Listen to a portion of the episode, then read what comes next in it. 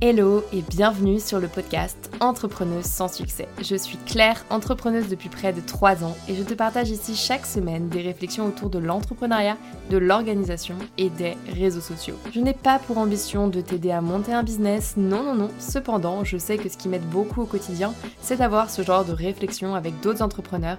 Alors si tu veux me rejoindre dans mon brainstorming, installe-toi, ça va commencer. Hello à tous, j'espère que vous allez bien. Bienvenue dans ce nouvel épisode du lundi matin. Je suis trop contente de vous retrouver ce matin parce que là, ça faisait des semaines que j'avais pas publié de podcast, d'épisode. Je, n'avais plus le temps. En fait, j'ai eu des petits soucis familiaux qui font que j'ai dû drastiquement diminuer ma charge de travail pour être présente pour mes proches. Et donc, bah, j'ai privilégié mes missions freelance. Hein. Il faut gagner de l'argent un petit peu quand même. Et donc, bah, à côté de ça, euh, je n'ai pas euh, pu créer beaucoup de contenu. Donc, j'ai été un peu disparue, portée disparue pendant un temps. Mais me revoilà, je suis trop contente. Franchement, euh, ça me fait du bien de faire ce podcast. J'adore ce format. Parce que, bon, ça fait deux fois que je recommence parce que vraiment, je parle trop.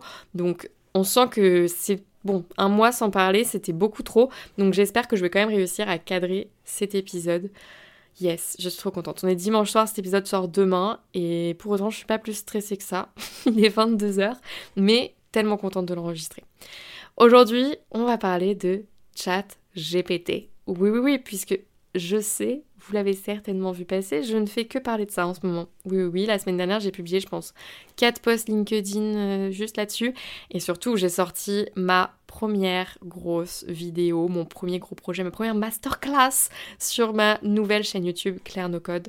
Elle vous a énormément plu, donc merci à tous pour l'accueil que vous lui avez réservé, je suis trop contente. Cette vidéo, elle comptait énormément pour moi, c'était un peu une façon de me montrer à moi-même que j'étais capable de créer du contenu vidéo, parce que j'adore le contenu YouTube, j'ai déjà une autre chaîne YouTube pour ceux qui ne le savent pas à côté, mais sur une autre thématique, euh, pas du tout la même cible, euh, je parle aux jeunes d'orientation scolaire, donc vraiment on n'est pas du tout sur de la tech et du no-code, mais en fait j'avais envie de créer du contenu autour de mes sujets freelance, en fait de ce que je fais dans mon travail, et j'avais envie de me prouver que j'en étais capable, parce que euh, j'avais un peu ce stress de me dire non mais attends, est-ce que en fait tu sais parler de choses un peu plus technique un peu plus complexe et raconter une histoire. Parce que pour moi, c'est important, une vidéo YouTube, c'est pas là pour faire un tutoriel. Alors, bon, ceux qui veulent des tutoriels, je comprends, hein, c'est très bien, mais n'allez pas sur ma chaîne. Euh, chez moi, on est sur euh, je vous raconte des histoires, voilà. parce que moi, les tutoriels, en fait, j'en fais plutôt des posts Instagram où je trouve c'est beaucoup plus actionnable parce que, bah, je mets les étapes, par exemple, vous retrouverez actuellement sur mon compte Instagram les fameuses étapes euh, qui m'ont permis d'automatiser la rédaction de mes brouillons par ChatGPT euh, via Make. Mais en fait, euh, j'avais pas envie de rentrer dans le détail dans la vidéo. Et d'ailleurs, je l'avais fait au début et je l'ai retiré parce que la vidéo était trop longue. Voilà, en fait, le truc c'est qu'il y a tellement de choses à dire sur ces outils. Comment tu peux allier automatisation et intelligence artificielle que franchement, cette vidéo, elle aurait fait peut-être 3 heures, 4 heures. Donc on va éviter. Mais du coup, comme j'ai beaucoup trop de choses à vous raconter, là aujourd'hui, je vais vous faire une petite, euh, un petit sum-up des trois use cases les plus intéressants que j'ai euh, imaginés. Je ne les ai pas faits parce que honnêtement, ça nécessite derrière d'écrire des prompts et de les bosser parce que un prompt, ça s'écrit pas comme ça. Mais je vais vous expliquer un peu le scénario que j'ai imaginé pour euh, le besoin que j'ai repérer. Alors ces besoins sont, il y en a deux, ils sont quand même assez spécifiques aux créateurs de contenu puisque c'est un peu mon quotidien, mais franchement, le troisième use case qui sera en fait celui du milieu, je trouve qu'il est vraiment, enfin, il y a de fortes chances qu'il vous intéresse. Genre pour tous les entrepreneurs, on va parler de réponses par mail automatique, c'est hyper pertinent. Donc, bref, ce qu'on va faire, c'est que euh, je vais vous présenter donc trois use cases que j'ai imaginés qui permettent d'allier la puissance de l'IA et du no-code. Mais avant de rentrer dans le vif du sujet, j'avais envie de faire un petit aparté et euh, de vous parler un petit peu de discussions qui ont émergé ces derniers jours bah, en échangeant avec vous sur les réseaux sociaux suite à ma dernière vidéo par rapport à ChatGPT.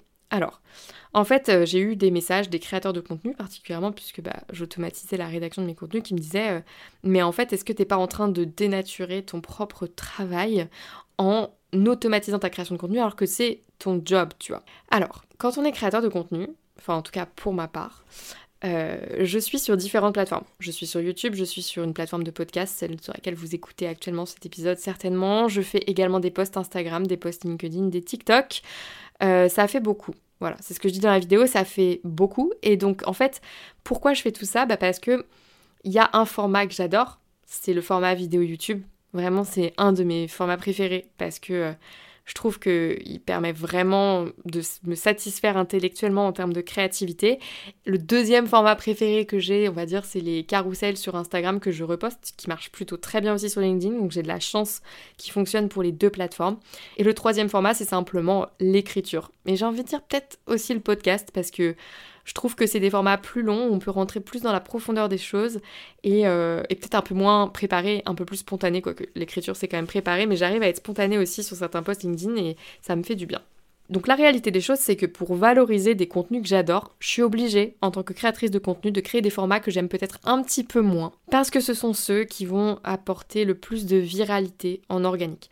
Donc par exemple, euh, ces dernières années, on a vu TikTok euh, apparaître, je ne vous apprends rien, et des créateurs de contenu propres à la plateforme naître et créer des contenus incroyables. Bon, moi j'en suis pas particulièrement une grande une grande consommatrice, j'ai beaucoup de mal avec cette application.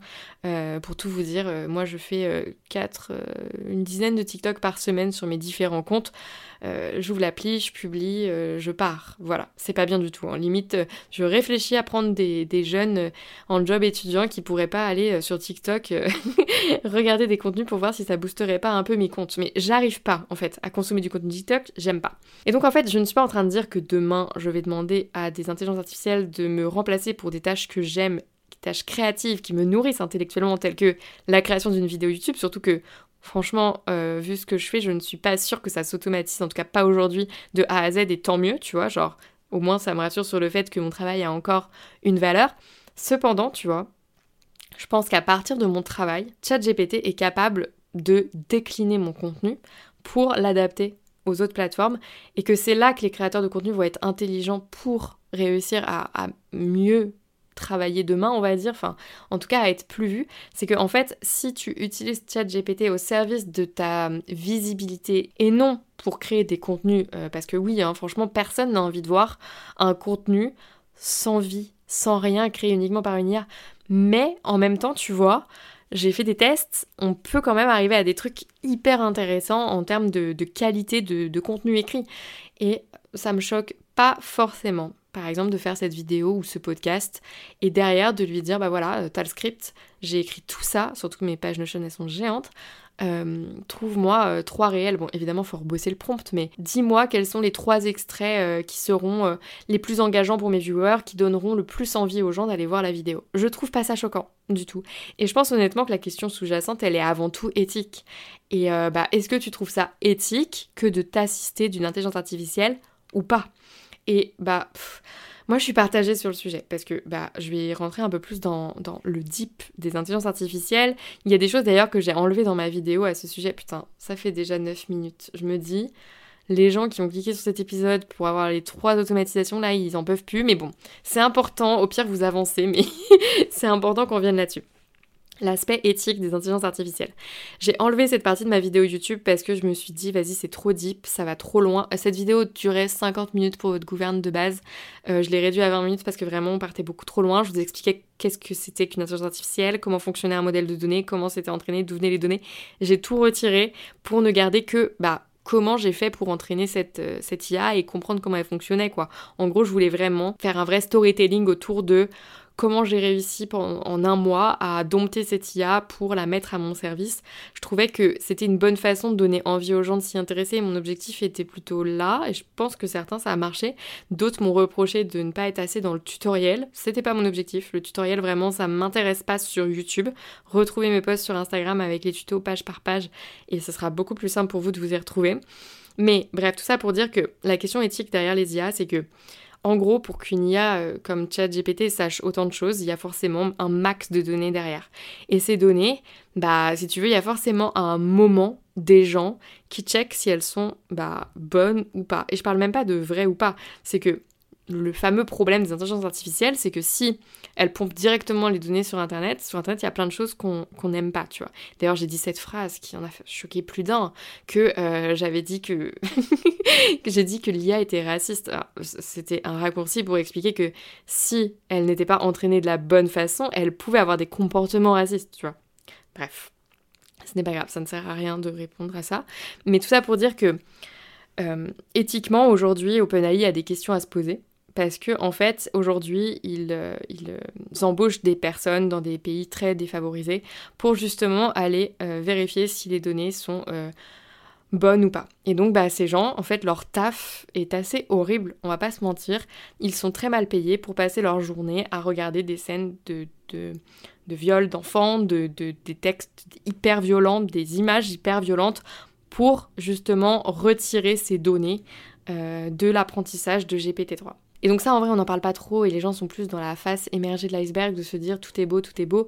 Euh, c'est comme toute industrie en fait. Euh, on est dans un monde capitaliste. Euh, quand on parle de fringues, en fait, on ne peut pas nier que derrière, il y a tout l'aspect fast fashion. Est-ce que pour autant, demain, tu vas arrêter de t'habiller? Non, mais tu peux t'habiller différemment. Tu peux aller voir des marques plus éthiques, tu peux réfléchir en fait à ton comportement de consommateur. Eh bien, pour l'intelligence artificielle, je pense que c'est pareil. Typiquement, moi j'ai hâte, en vrai, euh, d'avoir la possibilité de payer pour utiliser ChatGPT. Pourquoi je dis ça? Parce que je me dis, j'ai espoir en fait pour l'instant dans cette entreprise qu'ils vont rémunérer des gens d'une meilleure façon au moins pour checker les données. Parce qu'il faudra forcément des, gens pour checker les données, en fait, c'est normal, tu vois. Il n'y a pas le choix. C'est forcément un humain à un moment qui va dire cette donnée, je veux qu'elle rentre dans, ma base de données ou pas, en fait. Et, euh, et donc, bah, J'aimerais au moins qu'ils soient rémunérés à la hauteur de la pénibilité de leur travail. D'où le fait que j'ai hâte de payer. Et quand je dis ça, les gens, ils adorent le gratuit, les gens. Mais en fait, quand tu veux du travail de qualité et que tu veux que les choses soient faites éthiquement, de manière responsable, etc., t'es obligé de payer. Bref, donc là, on arrive dans le débat éthique de est-ce que utiliser ChatGPT est bon pour la planète? Il y a plein d'autres débats derrière, c'est que ça demande énormément d'énergie. Je pense honnêtement que demain, ça ne sera pas viable tant qu'on n'a pas. Enfin, j'ai espoir qu'on découvre un jour la fusion. Bref, nucléaire, je parle. Parce que, en fait, euh, si on n'a pas l'énergie nécessaire pour faire tourner tous ces ordinateurs avec ces grosses bases de données, pour faire très très simple, attention, je vais me faire taper dessus parce que je simplifie beaucoup trop les images, mais si on n'a pas l'énergie pour, en fait, demain, utiliser ChatGPT, ce sera vraiment totalement insensé pour la planète. Parce que, bah, oui, franchement, utiliser un ordinateur pour lui demander à quelle heure se lever le matin, parce que oui, il y en a qui demandent ça, fou, bah pas du tout justifié en fait, pas du tout justifié. Euh, non. Et donc du coup, c'est pour ça que je suis persuadée que l'avenir des IA dépend très étroitement de l'avenir de l'énergie. Bref, on va dans un débat philosophique, mais tout ça pour dire qu'aujourd'hui, moi, je l'utilise parce que j'estime que c'est une avancée, une innovation, et qu'il y a moyen de faire mieux les choses, mais que c'est certain, aujourd'hui, il y a plein de choses à redire. C'est certain, en fait. Il euh, y a plein de choses qui vont pas, mais j'ai vraiment espoir que euh, ça s'améliore avec le temps. Voilà, et je vais suivre ça de très très près. Donc j'espère que j'aurai répondu aux questions éthiques que les gens ont soulevées. Je trouve que le débat est intéressant, c'est juste que c'était pas l'objet de la vidéo. Donc autant en parler ici, hein, puisque c'est ce qu'on a dit, hein. le podcast c'est l'endroit pour discuter, pour prendre son temps. Et donc on va pouvoir maintenant rentrer dans le vif du sujet avec ces trois fameux use cases que j'ai imaginés euh, pour que vous puissiez vous rendre compte un peu de la diversité de toutes les choses qu'on peut faire quand on pense à allier intelligence artificielle, donc en l'occurrence ici ChatGPT, et le no-code, donc en l'occurrence Make, pour la partie automatisation. Alors, le premier use case est extrêmement simple et je trouve que c'est ce qui fait sa puissance. Il y a beaucoup de créateurs de contenu qui envoient des newsletters chaque semaine et qui, en fait, euh, reposent énormément de leur business dessus. Leur visibilité se trouve sur une plateforme, maximum deux, et on parlera de ça plus tard, mais imaginons ce sont des gens qui sont sur LinkedIn, ils envoient une newsletter par semaine, eh bien, il est possible dès aujourd'hui avec Make d'automatiser en fait l'optimisation de ta newsletter pour ton référencement SEO et automatiquement la poster sur ton blog. En fait, pour réussir à faire ça, il faut juste décliner les différentes étapes. Et j'ai pas bossé les prompts mais je sais que c'est possible de le faire. Donc si vous voulez le faire n'hésitez pas. Donc la première étape ça va être de rédiger le titre de l'article de blog. Donc en l'occurrence ici euh, moi je récupérerais bien l'objet de l'email ou je l'optimiserais un petit peu mieux.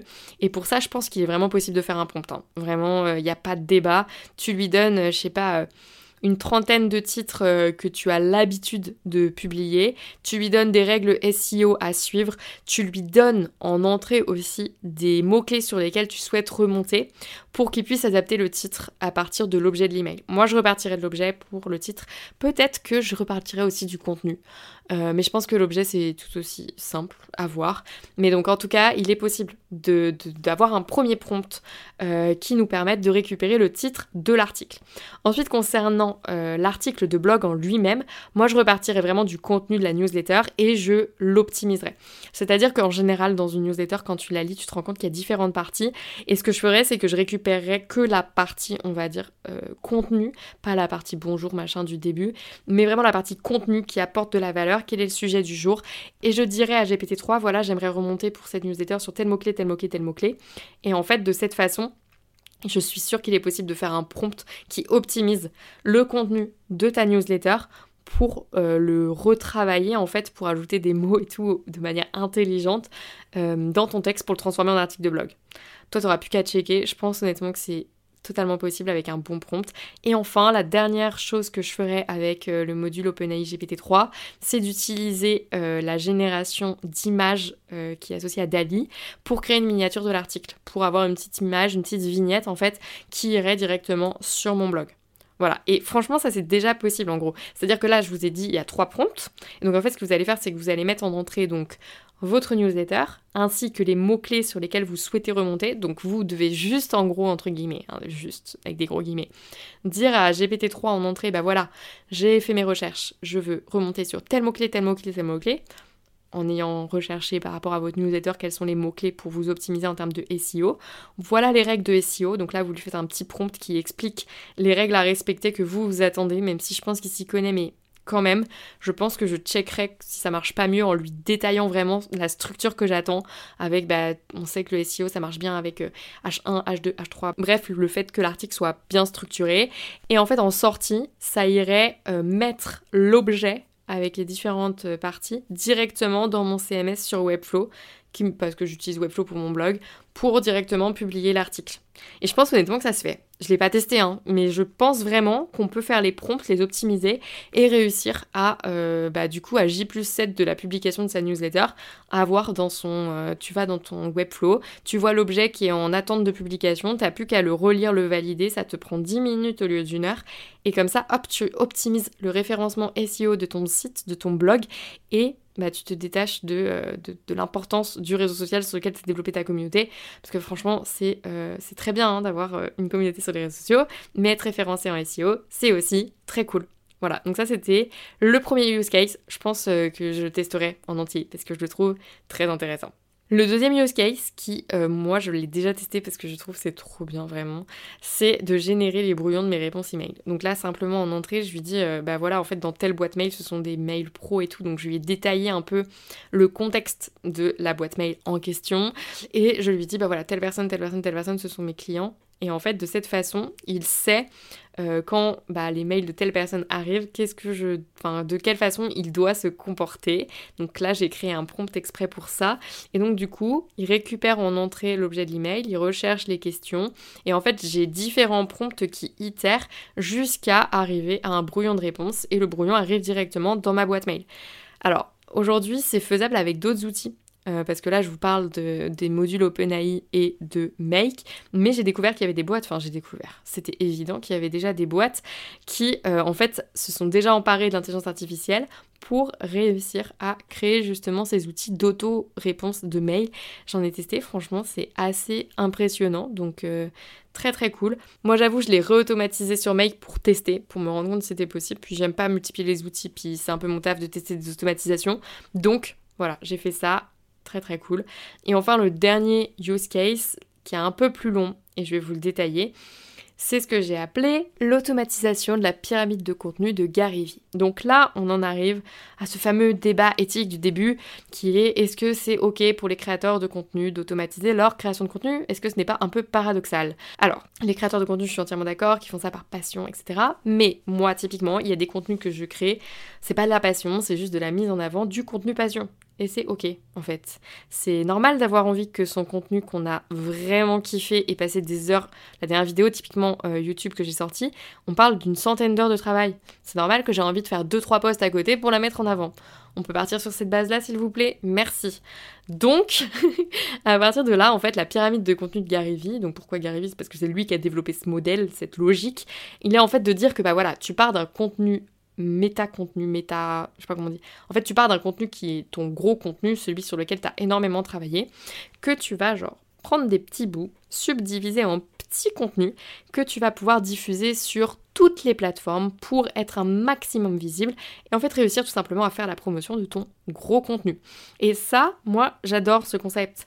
Et je pense, je ne l'ai pas fait, mais c'est un peu ce que j'ai commencé à faire en fait dans ma vidéo, qu'il est possible de décliner tous ces contenus automatiquement. Alors, je pense qu'il faut trouver les bons prompts, mais typiquement, j'ai commencé à créer des prompts qui me permettent d'adapter mes posts LinkedIn sur Instagram, parce qu'en fait, juste, je parle pas pareil. J'ai demandé à ChatGPT en lui mettant des posts LinkedIn qui avaient bien marché pour moi en entrée, des posts que j'ai écrits moi-même. Je lui ai demandé de me dire, bah voilà, quel est mon ton, quel est mon style d'écriture, comment tu décrirais ma façon d'écrire en fait?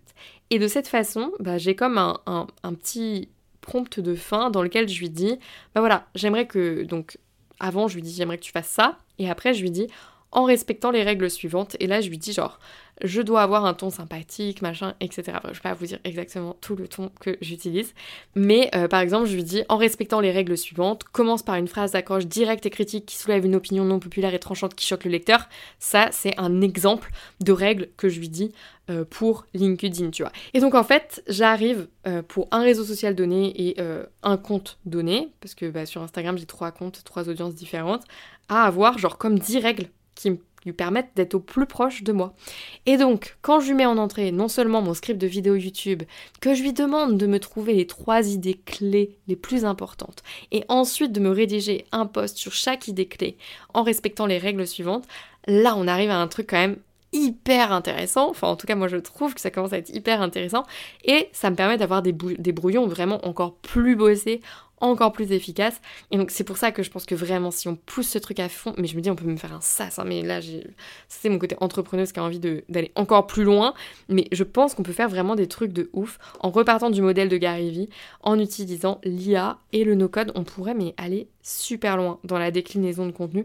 Et d'ailleurs ça me fait trop rire parce que dans, bah, dans ma vidéo j'arrive pas à faire des réels, c'est un peu le, débat, c'est que j'ai les idées de contenu, bah, par exemple pour Bref Future en ce moment, euh, tout le monde s'inscrit sur Parcoursup, donc j'ai réussi à poncer le sujet de long en large et en travers, et genre j'ai tourné genre 16 réels sur le sujet de Parcoursup, parce que comme je connais le sujet par cœur, ça n'a pas été compliqué de trouver des idées, mais tous mes brouillons de réels ont été rédigés par ChatGPT. Pourquoi? Parce qu'en fait, ça me permet de gagner un temps fou. Donc, la méthode de Gary déclinaison de contenu, je suis persuadée que c'est possible de l'automatiser et de faire genre comme un méga workflow sur Make qui te permet dans Notion d'avoir plus que les pages à genre check, check de c'est bon, c'est bien rédigé, c'est bon, c'est bien rédigé, hop, réel à tourner, hop, euh, petite newsletter à écrire, bref, voilà.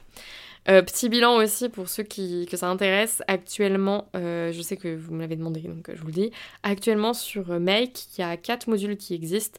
Et bah moi j'utilise Create a Completion, mais il est possible d'utiliser Create an Edit. Et je pense qu'il est très pertinent de l'utiliser pour la déclinaison de contenu parce que c'est celui qui va vous permettre par exemple de lui dire transforme-moi cet article, c'est-à-dire tu, gardes exactement les mêmes informations, mais tu changes tout le ton, tout le style, etc. Et je pense que c'est celui-là qu'il faudrait tester pour la déclinaison de contenu. Il y a Create a Moderation, où en fait j'ai pas encore trouvé euh, d'usage. J'ai testé différents trucs, j'y arrive pas. En fait, euh, bah typiquement, je pense que ça pourrait plutôt être aux réseaux sociaux d'aller utiliser euh, cette fonctionnalité d'OpenAI pour optimiser le fait qu'on ne voit pas les commentaires non constructifs, sexistes et tout ce que vous voulez, parce que ça par contre, il y en a sur les réseaux, c'est très sympa d'ailleurs quand t'es une femme. Et enfin, le dernier modèle, c'est Generate an Image, et là du coup, ce que je vous disais, c'est que vous pouvez euh, l'utiliser par exemple pour la miniature de votre article de blog. Enfin, J'espère que ces idées de workflow de use case qu'il est possible de faire en alliant IA et automation vous aura inspiré. Euh, je suis très très branchée création de contenu, c'est mon travail. Je suis persuadée que vous là, si vous avez un autre métier, vous avez eu le cerveau en, feu et que vous avez eu plein d'idées, si vous en avez, n'hésitez pas à me les partager. Je serais hyper curieuse parce que j'adore euh, tester des trucs. Donc si vous avez des idées, n'hésitez pas à, m'envoyer un petit message sur LinkedIn, je réponds à tout le monde, pour me dire ah, j'ai une idée de faire telle automation, telle automation. Je serais ravie de tester avec vous. J'adore ça. Euh, voilà, donc on va s'arrêter là. Euh, j'espère que cet épisode vous a plu. Je vous souhaite à tous une très belle journée et on se retrouve dès la semaine prochaine dans un nouvel épisode et puis toute cette semaine sur LinkedIn, sur Instagram. Bye